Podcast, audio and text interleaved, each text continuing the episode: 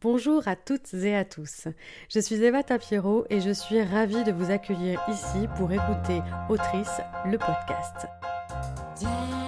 Chaque mois, j'interrogerai une autrice, donc, quel que soit son univers, quel que soit son format, littérature, théâtre, radio, fiction ou non, euh, je vais essayer de varier les plaisirs et j'espère que ça vous plaira.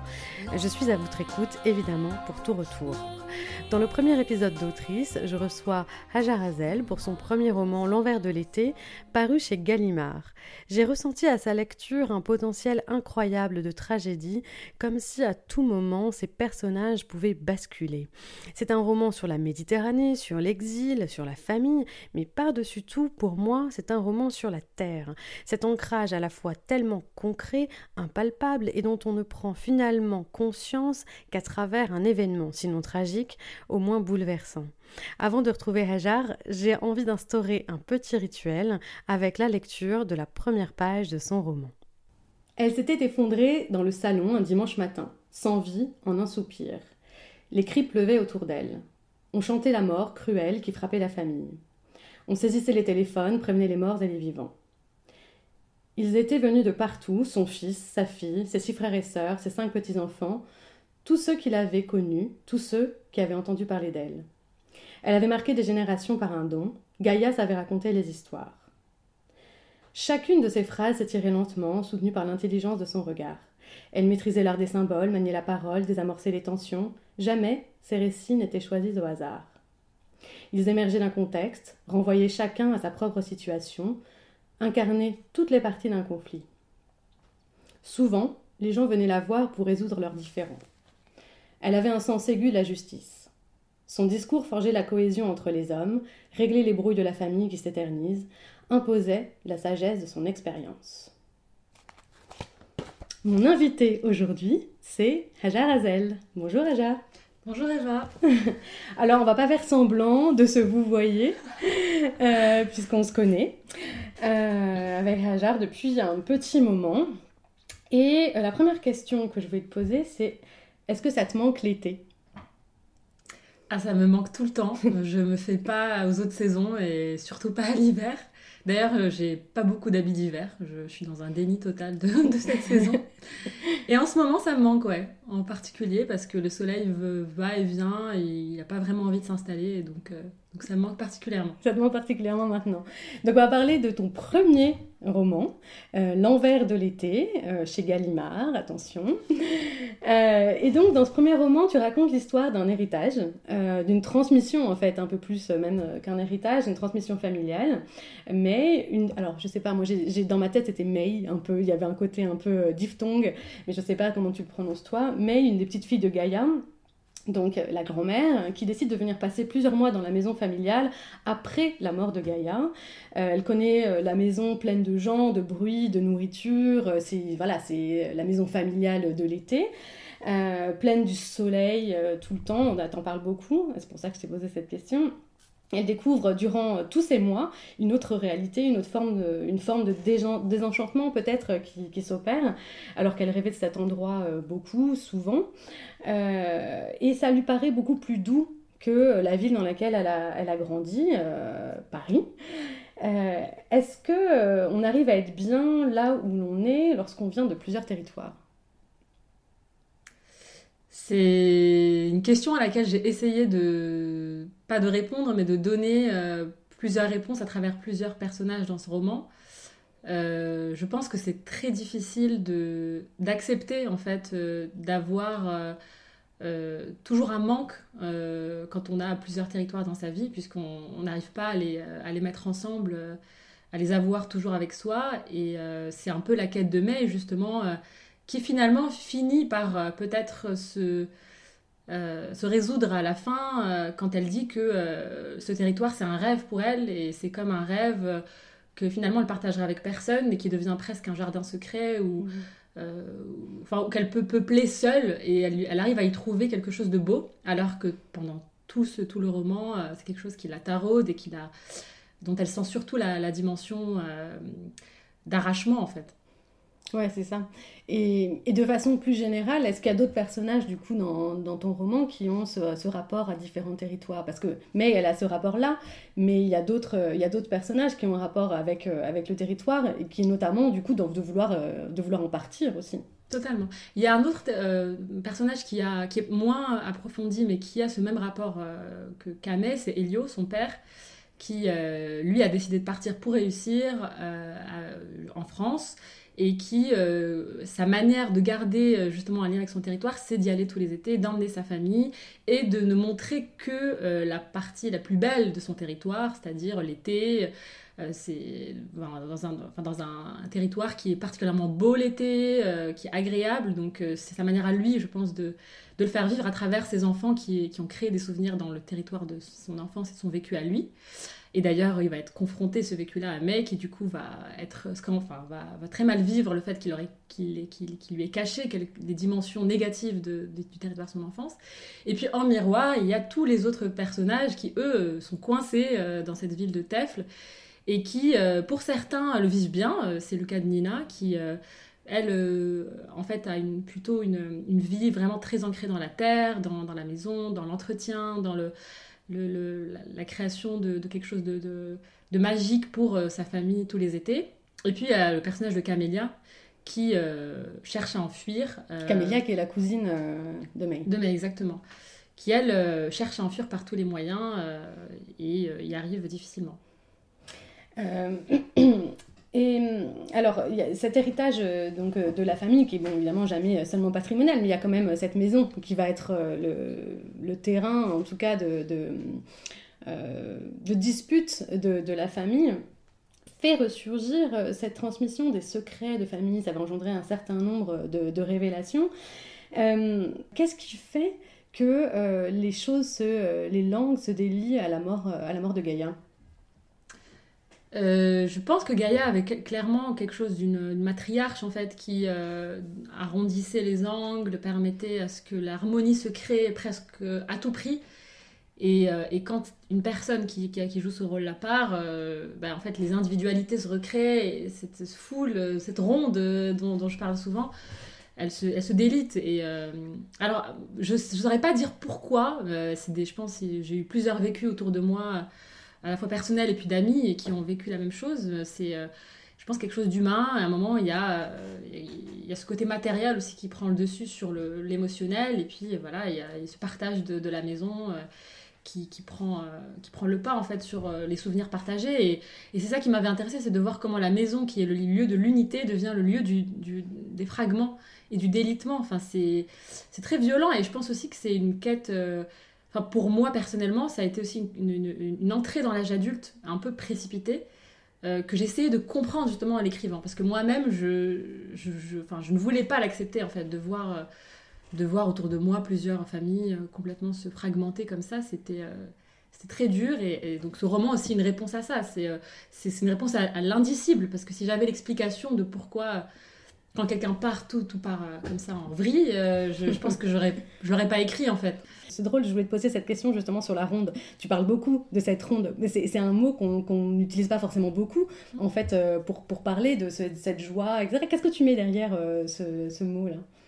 Ben, En fait, euh, je voulais trouver un mot qui décrive l'attroupement de personnes, l'espèce de foule familiale qui se qui se crée autour de quelque chose de rond. Et puis je pense qu'il y a plein de souvenirs aussi du Maroc qui sont reliés à ça, les tables rondes, vraiment, toutes les tables sont rondes au Maroc. Enfin, il y a vraiment ce côté euh, rond, il y a le plat, les plats aussi qui sont uniques et ronds.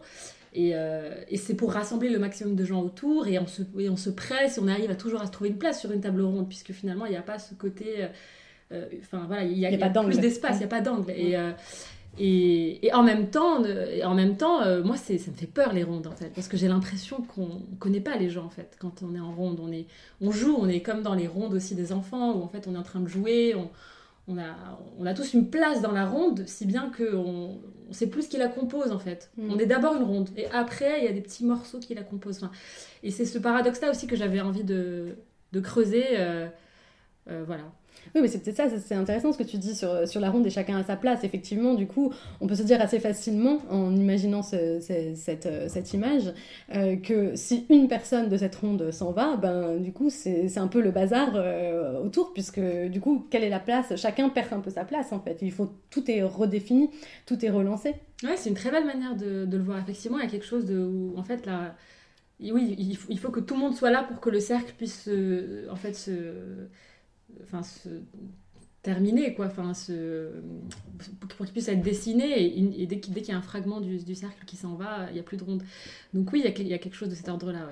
Et c'est drôle parce que alors là, donc, euh, tu as, parlé, euh, as parlé du Maroc, euh, évidemment, de façon instinctive et comme ça, mais en fait, ton roman, il n'est pas situé. la seule indication, et d'ailleurs, qui, moi, qui m'a fait sourire, c'est quelque part au bord de la Méditerranée. C'est la seule indication, en fait, de lieu qu'il y a dans tout le roman. et alors, là, tu parles de Maroc, évidemment, puisque c'est là où tu as grandi. mais qu'est-ce qui relie ce territoire méditerranéen? Qu'est-ce qui lui est commun? Qu'est-ce qui lui fait Qu'est-ce qui fait sa, sa substance? Bah c'est super intéressant comme question parce que, euh, en fait, dès le début, vraiment du roman, pour le coup, c'est pas quelque chose que j'ai fait a posteriori, j'avais pas envie de situer parce que j'avais envie de revendiquer aussi une part d'universel et euh, parce qu'aussi j'ai une croyance qui est peut-être vraie, peut-être fausse, que, que, le rapport à la famille, à la chaleur humaine, à ces rondes est peut-être commun à plusieurs. Euh, endroits en Méditerranée. Alors, il y a certains que dans lesquels je suis allée, où j'ai écrit d'ailleurs, à Alicante en, Espagne, à Alger aussi, où j'ai écrit beaucoup de scènes, euh, en Italie, où j'ai été récemment dans les Pouilles, et j'ai vraiment retrouvé euh, ce, voilà, ce rapport à la famille, ce rapport aussi un peu explosif. C'est-à-dire qu'il y a quelque chose d'à la fois. il y a une chaleur humaine dans le côté très positif, mais en même temps aussi dans dans le, les, enfin, qui a des travers aussi. Et d'ailleurs, il y a, une, phrase que, je, que j'avais écrite justement en pensant à ça, en disant euh, Le soleil en allumette qui fait monter les voix, les mots que l'on regrette, comme un échauffement pour la mort. Et pour moi, il y a un peu de ça en fait. Il y a aussi ces allumettes quoi, qui s'allument comme ça, on ne sait pas ce qui se passe, puis, puis après tout redescend immédiatement et on passe à autre chose. Et c'est quelque chose qui me fascine euh, dans tout ce que j'ai pu observer euh, du vécu méditerranéen, qui est sans doute un peu fantasmé aussi, mais en tout cas que j'avais envie de recréer en espérant que ça puisse parler à d'autres gens que, euh, que des Marocains en fait. Je voulais vraiment revendiquer euh, une part, une part universelle, une part de Méditerranée. Alors moi, quand je, quand je lis euh, ton roman et que j'imagine je, Tefle, et surtout j'imagine cette maison en fait, hein, j'imagine vraiment, alors c'est drôle parce que c'est assez, assez visuel hein, ce que tu écris. Et, moi j'imagine vraiment cette maison sur les hauteurs, euh, un, peu, un peu dans un endroit qu'on connaît toutes les deux euh, du, Maroc d'ailleurs, sur les côtes euh, de, l'Atlantique, plutôt que celle de la, Méditerranée d'ailleurs, c'est drôle.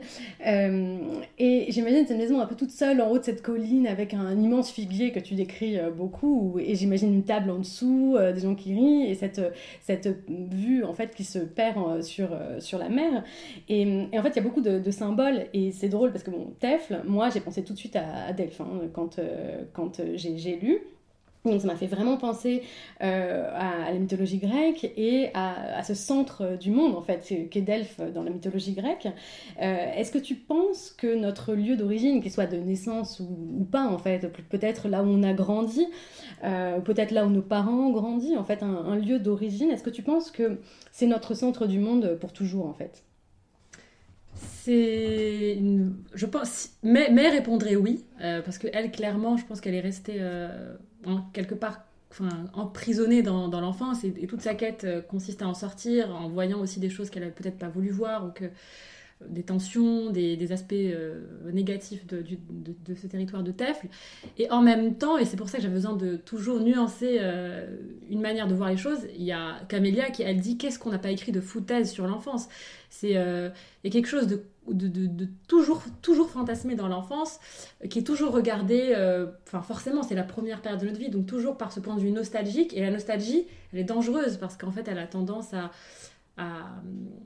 voilà, à, à, faire, enfin, à nous faire idéaliser des choses qui peut-être euh, n'existent pas. Donc euh, je répondrai, je pense que moi personnellement je suis un mélange des deux, c'est à la fois clairement j'ai cette nostalgie éternelle de, de l'enfance et en même temps il y a toujours chez moi quelque chose qui veut aller de l'avant et, voilà je, pense qu'il ne faut pas rester emprisonné de, l'enfance. Oui donc c'est pas en plus le lieu à proprement dit c'est le lieu attaché à, à l'enfance et donc peut-être à des rêves d'enfants à des imaginaires d'enfants plus que vraiment le, lieu en lui-même alors dans ce que tu dis. Oui complètement. Je, je, oui, je, je mets vraiment le effectivement le enfin, le, pour moi, pour moi, Tefl, et d'ailleurs en arabe, ça veut dire l'enfant.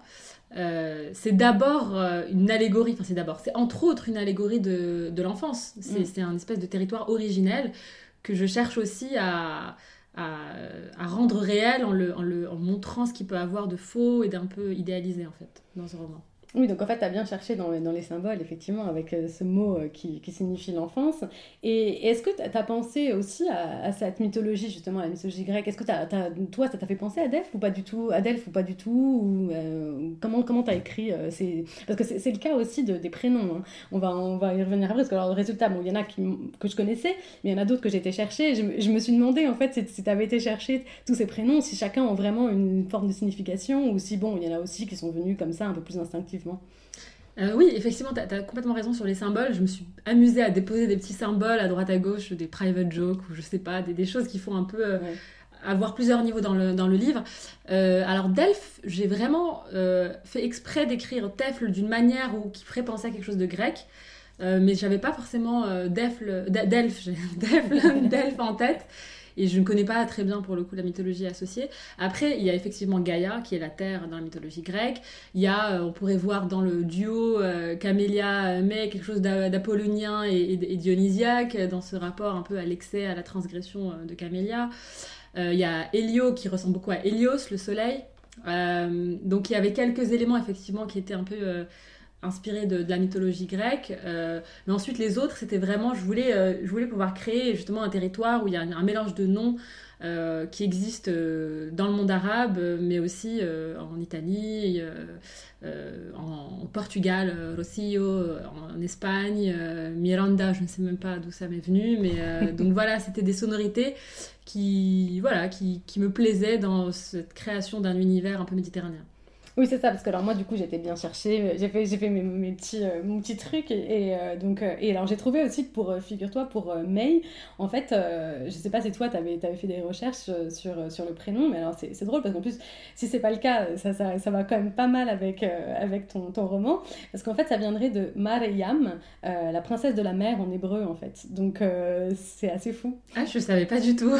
c'est un prénom qui existe au Maroc et, en, beaucoup en Angleterre, mais j'avais pas du tout creusé la signification. Maintenant, tu sais, euh, c'était, c'était, instinctif vers la, vers la Méditerranée et la mer, en fait. C'est vraiment carrément. Et donc, euh, donc, on a parlé beaucoup de, personnages. Euh, de personnages féminins là, et, pour cause, parce que les personnages masculins dans ton roman, attention, ils prennent cher. Euh, alors, ils sont plutôt transparents, et alors quand ils sont pas transparents, et c'est carrément des obstacles à la famille, en fait, à des obstacles, euh, je dirais même euh, plutôt, plutôt qu'à la famille, à la, sincérité, à une forme de sincérité des sentiments dans la famille. C'est-à-dire que c'est vraiment des obstacles au fait, en fait, que les choses se disent un peu de façon normale, et c'est presque, en fait, à chaque fois à cause d'eux, en fait, quels qu'ils soient, s'ils ont un premier, sont un premier plan, Elio par exemple, ou dans un deuxième plan, euh, d'autres amoureux, on va dire, euh, des, femmes de la famille. Euh, à chaque fois, c'est un peu des obstacles au, fait que la chose qui se passe, le drame qui se, qui se lie, qui se noue, etc., puisse être vécu pleinement dans une sincérité, dans être peut-être simplement juste dans une explosion, etc. Est-ce que tu t'es rendu compte à ce point-là que ce que tu écrivais, c'était vraiment des histoires de femmes, avec un grand F? C'est une super bonne question parce que en fait, je ne me suis pas du tout rendu compte. Euh, et c'est mon éditeur en fait qui a immédiatement parlé de ça en me disant les personnages masculins, euh, bon. et par contre, vraiment les personnages féminins, c'est ce qui l'a le plus intéressé. Et, euh, et, et, même je refusais presque ça parce que je pense qu'il y avait quelque chose de de l'ordre d'avoir peur d'un militantisme parce que quand on écrit, on n'a pas envie d'avoir directement une sorte de morale euh, qui, se, qui se dessine comme ça à chaque, à chaque page. Donc, euh, mais c'est en relisant plusieurs fois, je me suis dit oui, il y a quelque chose, il faut l'assumer. Et c'est sûr que dans cette histoire-là, les femmes euh, ont une place particulière. Et, et je l'ai relu avec ce regard-là, et là je me suis rendu compte, euh, non, le nombre d'endroits où je parle de malédiction qui emporte toutes les femmes de la famille, où je parle euh, du fait que euh, Rita n'est pas forcément entendue parce qu'elle est une femme, ou que d'ailleurs Elio est un peu mis au centre de, la famille, notamment quand il revient, parce qu'il habite loin, mais aussi peut-être parce que c'est un homme. Euh, et, puis voilà, donc il y, a clairement quelque chose de, l'ordre de donner de la place à des, à des récits féminins dans mon roman. Oui, puis alors bon, on va pas spoiler tout le, tout, tous, les, tous les drames. D'ailleurs, c'était intéressant parce que ça aussi, ça m'a fait penser. C'est ce côté un peu dramatique et un peu de l'ordre de la tragédie grecque. Alors, on n'est pas sur, sur des, on pas sur des, tragédies en, en, soi, on va dire. C'est un peu différent quand même. Mais moi, ça m'a fait vraiment beaucoup penser quand même à la tragédie grecque. Hein, ton roman, il y a un truc. alors presque, presque un peu un peu plus enfin un peu plus lissé un peu plus doux euh, comme si ces personnages tu sais j'ai eu l'impression qu'ils n'étaient pas euh, encore complètement euh, dans leur puissance absolue. Peut-être qu'ils se ils essayaient de se, taire un petit de taire un petit peu eux-mêmes leur, leur feu leur feu interne tu vois. Un certain nombre de choses qui, arrivent à ces femmes sont le fait d'hommes aussi. Et, et, au final, effectivement, c'est eux qui empêchent la résolution en fait de, de, de tout ça, de, de ces secrets, de, de, leur vie. Et effectivement, les femmes prennent plus de place. Est-ce que c'est aussi euh, tout simplement une réalité euh, patriarcale, méditerranéenne, universelle euh, Est-ce que c'est pas ça, tout simplement, qui, qui est décrit en fait dans un intime sans avoir l'impression de, de, le raconter vraiment? Oui, je pense que c'est complètement ça. Je pense que c'est. En fait, j'ai vraiment suivi mes personnages. Moi, je n'avais pas prévu d'écrire quelque chose de tragique, mais c'est vrai que c'est complètement ça. C'est très tragique. Euh, avec tous les, tous les, toute la beauté aussi de la tragédie au sens où enfin il y a, y a, quand même de la beauté, il y a quand même de l'espoir, mais il y a quelque chose d'un petit peu, il y a une sorte de point de chute auquel on, enfin, on va évitablement, inévitablement et on n'y peut rien. Euh, mais, euh, mais oui, je les ai suivis, je les ai suivis et ils m'ont entraîné dans quelque chose d'assez tragique, mais j'avais pas forcément prévu d'écrire ça. Donc, donc je pense que c'est relié aussi à un vécu, effectivement. Euh, encore très patriarcal, euh, des secrets qui sont euh, encore pas, enfin on va pas, on va pas spoiler, mais qui, qui n'ont pas l'espace de devenir juste des, des, faits dont on parle et qu'on évacue ou qu'on traite de manière saine en fait. Ils, ils sont, ils, restent, ils restent tapis derrière, derrière les apparences et, du coup bah, ça les rend encore plus, encore plus grands, ça les grossit, ça, ça crée des névroses et potentiellement ça crée de la folie. Et c'est aussi ça qui, finalement, enfin, sans, en dire trop, euh, arrive petit à petit dans le roman. C'est la place de la folie, en fait, là-dedans. Oui, c'est ça, effectivement. Et ce que tu dis, c'est que euh, au lieu d'être une anecdote, euh, ce poids patriarcal, sociétal, etc., fait devenir ces anecdotes des choses qui sont dramatiques en fait et qui effectivement se suivent tout le long de la vie et qui peuvent arriver à la frustration et jusqu'à la folie pour certains, pour certains de tes personnages en effet. Euh, euh, alors oui, euh, on va revenir un petit peu sur le, sur le rythme aussi de, de, ton roman parce que moi ça m'a vachement intéressé. Alors déjà, t'as pas fait de pas fait de chapitrage. c'est coupé en trois trois parties qui sont on va dire trois éléments et c'est donc qu'est-ce qu'est-ce qui raconte ces trois éléments? Parce que là c'est la terre, le soleil et la mer. Qu'est-ce que ça racontait pour toi de, de chapitrer de cette façon? Bah, C'était à nouveau pour remettre, euh, pour remettre les éléments au cœur, de, au cœur de la narration, leur donner cette place aussi, euh, euh, leur redonner cette place à laquelle je tiens, parce qu'en fait, ce roman, ça raconte aussi en fait, ces, ces éléments qu'on vient voir de temps en temps, après avoir vécu en ville, pendant les vacances, et ouais, c'est beau la mer, c'est beau la terre, mais retournons à, nos besognes et, et fonçons, enfin un peu tête baissée dans le travail. Et donc c'était pour leur redonner de la place. Et ils siègent vraiment en roi euh, dans ce, dans ce euh, moment. Euh. La terre, le soleil, la mer. Exactement. Et, et ensuite, le deuxième plan, c'est bah, vraiment chaque élément a un lien avec un, avec une des, une des descriptions, un des, des, événements majeurs de chaque partie. Donc la Terre, parce qu'on enterre en fait tout simplement Gaïa. Et donc y a, ça commence vraiment par cette description de la Terre, euh, et la Terre originelle aussi pour le personnage de May. Le Soleil, parce que en fait la lumière euh, va se faire aussi sur, euh, sur des secrets par la quête de May lorsqu'elle retourne dans la maison familiale. Et puis la mer, je ne vais pas trop en dire, mais c'est aussi une mer qui submerge à un moment bah, Tefle euh, qui va complètement euh, inonder la représentation de May de ce, de ce territoire-là, et, notamment dans la scène finale, quelque chose qui se joue où en fait tous les éléments se tissent dans le personnage de, Nina, qui finalement est aussi une, allégorie, une, allégorie, de tout ça en fait. C'est le, le, personnage qui a choisi de rester vivre parmi ces éléments alors que tout le monde les a fuis ou veut les fuir. Camélia veut partir à l'étranger, mais vit à l'étranger, elle, y revient. et Nina, c'est la seule, après la mort de Gaïa, à rester en lien avec les territoires. Et, la fin, sans la dévoiler, c'est aussi une manière de montrer que la Terre nous rattrape, en fait, qu'on le veuille ou non. Et c'est aussi ça que je voulais montrer par rapport au, vécu de, May, c'est que certes, elle a fait la paix avec euh, cette quête un peu de euh, identitaire, euh, de rapport aux origines, etc. Mais la scène finale la, rattrape en fait. C'est pour montrer que la Terre les réclame tous, comme je dis au début, un jour ou l'autre. Hmm. Ça, revient un peu à ce qu'on disait au tout début, à ma première question. Enfin, est-ce qu'on est arrive à échapper en fait à, la terre de son enfance? Est-ce qu'on arrive à échapper à, à, ça en fait? Et peut-être pas finalement. Peut-être pas. En tout cas pour May, peut-être pas. Mm. C'est sûr, euh, oui. Et alors, tu, je t'ai vu, euh, tu, tu feuilletais ton, livre. Qu'est-ce que tu cherchais là? Non, je cherchais justement, parce que pour le chapitrage, en fait, il y a des petits chapitres, mais c'est vrai que euh, oui. La structure est surtout euh, dominée par les, par les grandes parties. Disons qu'il y a des petits chapitres, mais ils sont pas, ils sont pas, il n'y a pas de nom, euh, il y a pas de, donc effectivement c'est découpé. D'ailleurs c'est extrêmement découpé. C'est là que je voulais en venir euh, justement là. effectivement il n'y a, a, pas de, chapitrage en tant que tel parce qu'il n'y a pas chapitre 1 il se passe ça, chapitre 2, etc. Mais c'est par partie. Mais effectivement à l'intérieur de ces parties, c'est même extrêmement découpé. C'est plein de petits petits trucs. Et d'ailleurs moi avec cette structure, un peu des va-et-vient sans cesse comme ça, je t'avoue qu'au début j'ai même été un peu perdue dans la chronologie il y a eu des moments que j'ai dû relire pour, euh, pour comprendre, ah, attends, est-ce que ça c'était euh, l'été, est-ce que c'est l'enfance et tout? Et j'ai eu un peu l'impression euh, étrange qu'en fait c'était vraiment voulu et que tu avais envie de nous perdre un peu d'une certaine façon là-dedans. Euh, ça m'a fait penser en fait au sac et au ressac de la mère, tu vois. Et du coup, j'étais, prise dans ce rythme-là.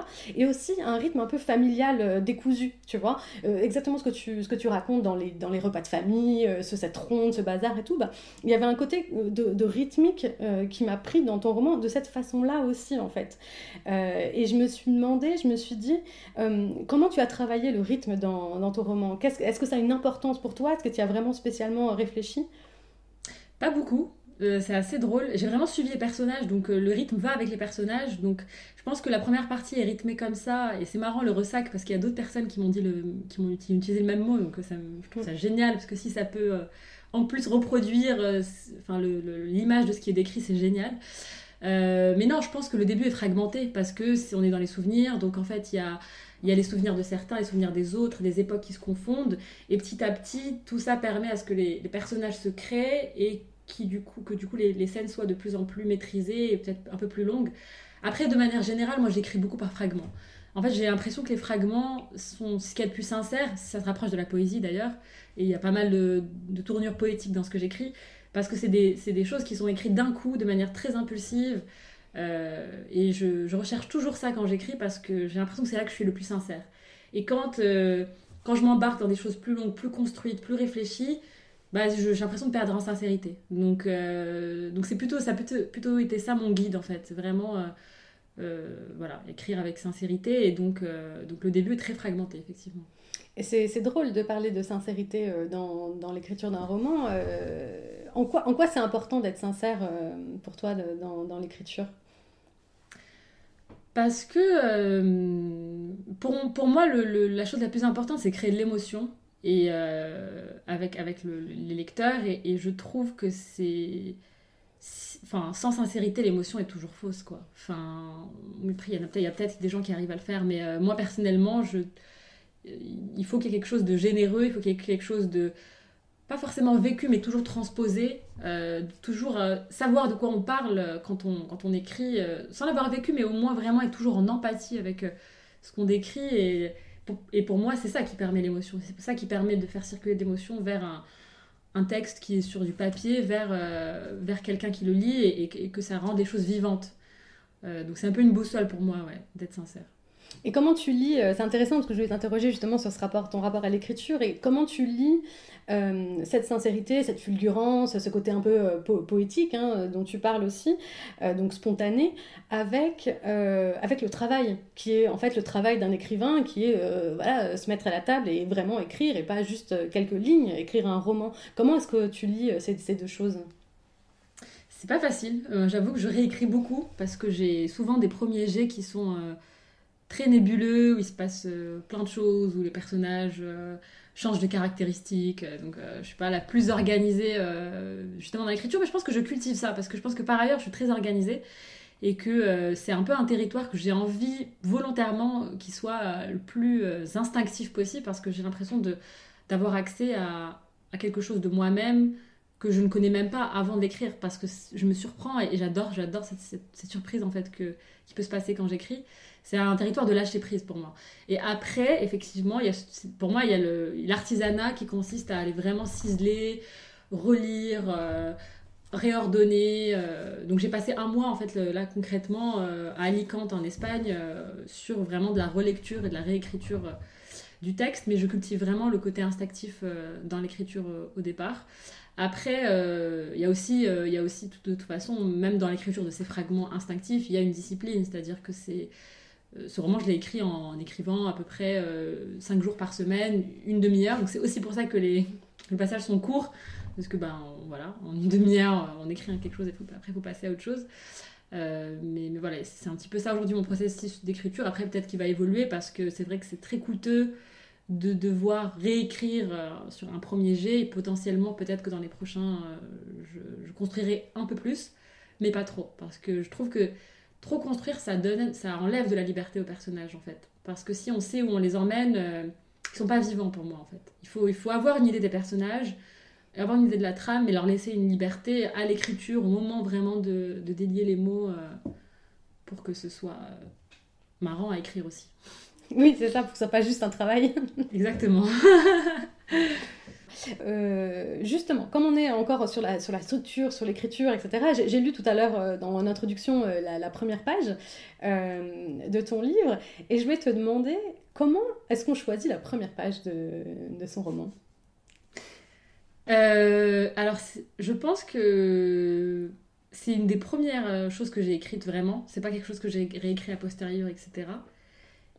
C'est très difficile de savoir comment commencer, mais je, je sais pas, ça m'est un peu venu comme ça et je pense que ça a été plus un, un guide pour moi pour continuer. Parce qu'en fait, dans la première page, il y a un ton et il y a un style et c'est un peu ça qui, qui, donne le là pour le reste dans mon cas et, et voilà, enfin du coup c'est un peu venu comme ça. Mais ensuite, pour m'aider à écrire, moi ce que je fais beaucoup, c'est écrire des préludes. D'ailleurs, il y avait un prélude dans ce roman, mais mhm. du coup on l'a enlevé, qui est euh, quelque chose comme une musique euh, qui raconte, euh, qui est très poétique, qui raconte, où il, ne se passe pas grand chose, mais qui donne un peu un ton. Et c'est vrai que au-delà de cette première page, moi c'est beaucoup ce prélude que j'ai relu, et je me rends compte même dans ce que j'écris aujourd'hui que j'ai toujours besoin de ce prélude parce que c'est une manière pour moi de me souvenir de mes personnages, de me souvenir de de ce que je veux raconter, du ton, de la manière de l'écrire, et donc de toujours écrire avec la même musique.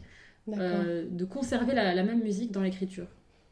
Comme une sorte de, d'art narratif, mais plus, plus, plus personnel, plus intime. Exactement, exactement. C'est, vraiment comme un diapason pour moi. C'est quelque chose qui me dit, ah oui, t'écrivais avec cette note-là au début, donc il faut que tu reviennes sur ça. Et, et c'est vrai que, par exemple, moi j'aime beaucoup l'idée de changer, on, va voir, mais de changer aussi de style en fonction de, de du sujet, parce que Là, c'est un style aussi qui va avec, qu'il y a quelque chose de d'un peu, euh, comment dire, cérémonial, euh, voilà, il y a quelque chose de très, euh, effectivement, un peu lent dans l'écriture, etc. Au moins au début, après, les choses vont, vont un petit peu, enfin, partent en vrille dans la, dans la suite. Et oui, pour, moi, les premières pages, elles créent surtout le ton, en fait. Et d'ailleurs, ce, qui ce qui est décrit dans la première page, on n'y revient pas beaucoup, en fait. On, on, parle de cette Gaïa qui est un peu une allégorie, qui est toujours là et qui est un peu le ciment, mais finalement, euh, on, la, on, la, revoit peu. Donc, c'est, ça, pour moi, ça a plus euh, trait à, créer un ton et une atmosphère que vraiment quelque chose de narratif.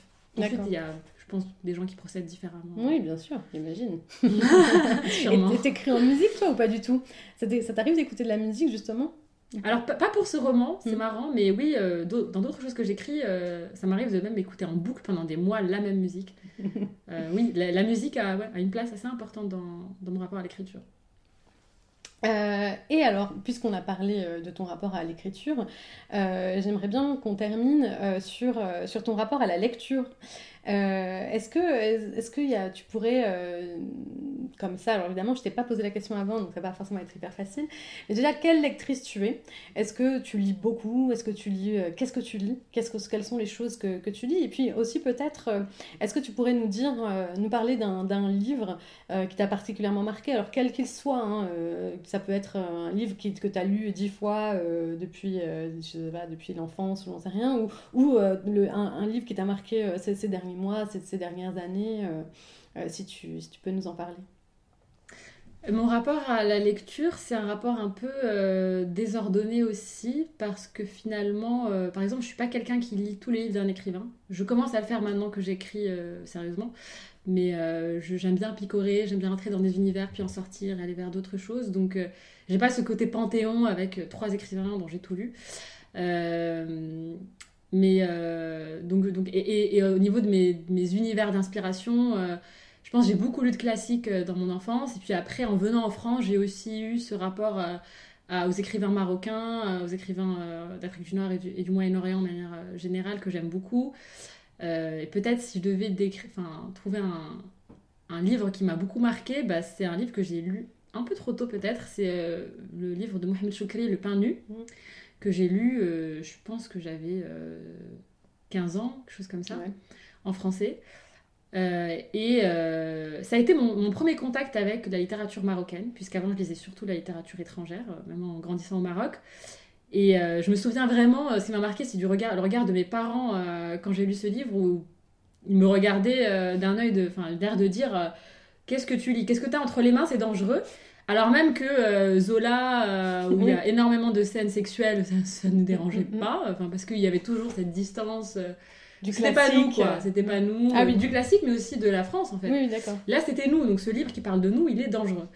Et euh, ça a été pour moi, une, je pense, une vraie révolution euh, interne, parce que je me suis dit, mais c'est ça, en fait, ce à quoi j'ai pas accès en grandissant au Maroc. C'est ça, euh, tout ce que je ne vois pas, toute cette violence, tous ces bars avec des avec des, des, vitres opaques euh, pour, pour vraiment que les, les, les, soient cachés, alors que, enfin, on se dit bien qu'il y a quelque chose, quoi, en tant qu'enfant, quand on déambule dans ces, dans ces rues-là euh, de Tanger, notamment, puisque ça parle de Tanger. Et, euh, et aussi, bah, il y avait de la sincérité, puisque c'est un récit autobiographique. Il y avait quelque chose de, de l'ordre de la libération aussi, puisque c'est Mohamed Choukri était autodidacte, en fait, quand il a, il a appris lui-même à lire et écrire, et et euh, là, je me suis dit, en fait, l'écriture, c'est libérateur et c'est quelque chose de... C'est dangereux aussi. Et, ça me plaît, en fait. Cet aspect un peu... Euh, un peu dangereux, ouais, je pense. je sais pas pourquoi. Mais... Ça te plaît parce que c'est dangereux, ça c'est intéressant. Il y a un Ouais, bah, il y a un peu... Bah, dans le personnage de Camilla, dans ce rapport d'écriture du personnage de Camilla, il y a aussi ça. Il y a aussi ce côté... Euh, bah, Camélia dit qu'elle n'aime pas lire parce qu'elle se dit mais à quoi ça sert de lire Franchement, c'est du temps perdu. Mais par contre, écrire dans ce pays où, personne n'est digne de confiance, ça oui, parce qu'il y a au moins un endroit où euh, on peut mettre toutes nos blessures et, euh, euh, et, et, voilà, enfin, où on les confie à, à, la page et on va mieux après. Et, je pense que c'est quelque chose qui me fascine dans ce rapport-là, en fait, à l'écriture. Un rapport aussi de, de libération, de rédemption, quelque chose comme ça. Comment est-ce qu'on vit la sortie de son premier roman? Bah, en plein Covid, euh, il n'y a pas grand chose qui se passe, mais c'est assez perturbant. Euh, au départ, ça fait peur parce qu'on se dit que ça va être lu par des gens qui ne vous connaissent pas et qui vont voir des choses, qui vont, ça va nous échapper un peu. Et là, je prends beaucoup de plaisir à justement euh, regarder la manière dont euh, chacun lit le roman, ce qu'il y trouve, ce qui l'intéresse. Et il y a un côté un peu kaléidoscope où vraiment les gens voient des choses très différentes. Et ça me, ça me plaît beaucoup. Donc c'est vraiment que du bonheur. Et, puis aussi, je, suis vraiment heureuse de, bah, du soutien que j'ai eu de la part de mes proches, de mes amis. Euh, ça m'a beaucoup touchée. Donc c'est plutôt de beaux moments. Euh, mais euh, on aurait aimé qu'il y ait plus de rencontres. Euh, malheureusement, c'est pas trop le cas. Mais bientôt, j'espère. Bientôt, bientôt. Et tu travailles sur, sur un deuxième alors, sur un deuxième roman. Là, en ce moment, tu travailles déjà, t'écris, j'imagine. Oui, alors j'ai commencé directement après, après avoir fini le premier, un deuxième pour parce que l'attente de retour, c'est ce qui est le plus horrible. donc ouais, je suis encore en cours d'écriture, à voir si ça va donner quelque chose, mais mais oui, je suis en train d'écrire un deuxième roman. Super, merci beaucoup Aja. Merci. Et donc euh, c'était euh, L'envers de l'été de Raja Razel aux éditions Gallimard. Merci. Le premier épisode d'Autrice est terminé. Si ce podcast vous a plu, n'hésitez pas à en parler autour de vous et à partager. Bien sûr, si vous avez des idées d'autrice, écrivez-moi sur podcastautrice.gmail.com ou alors sur Instagram podcast.autrice. À très bientôt pour le prochain épisode.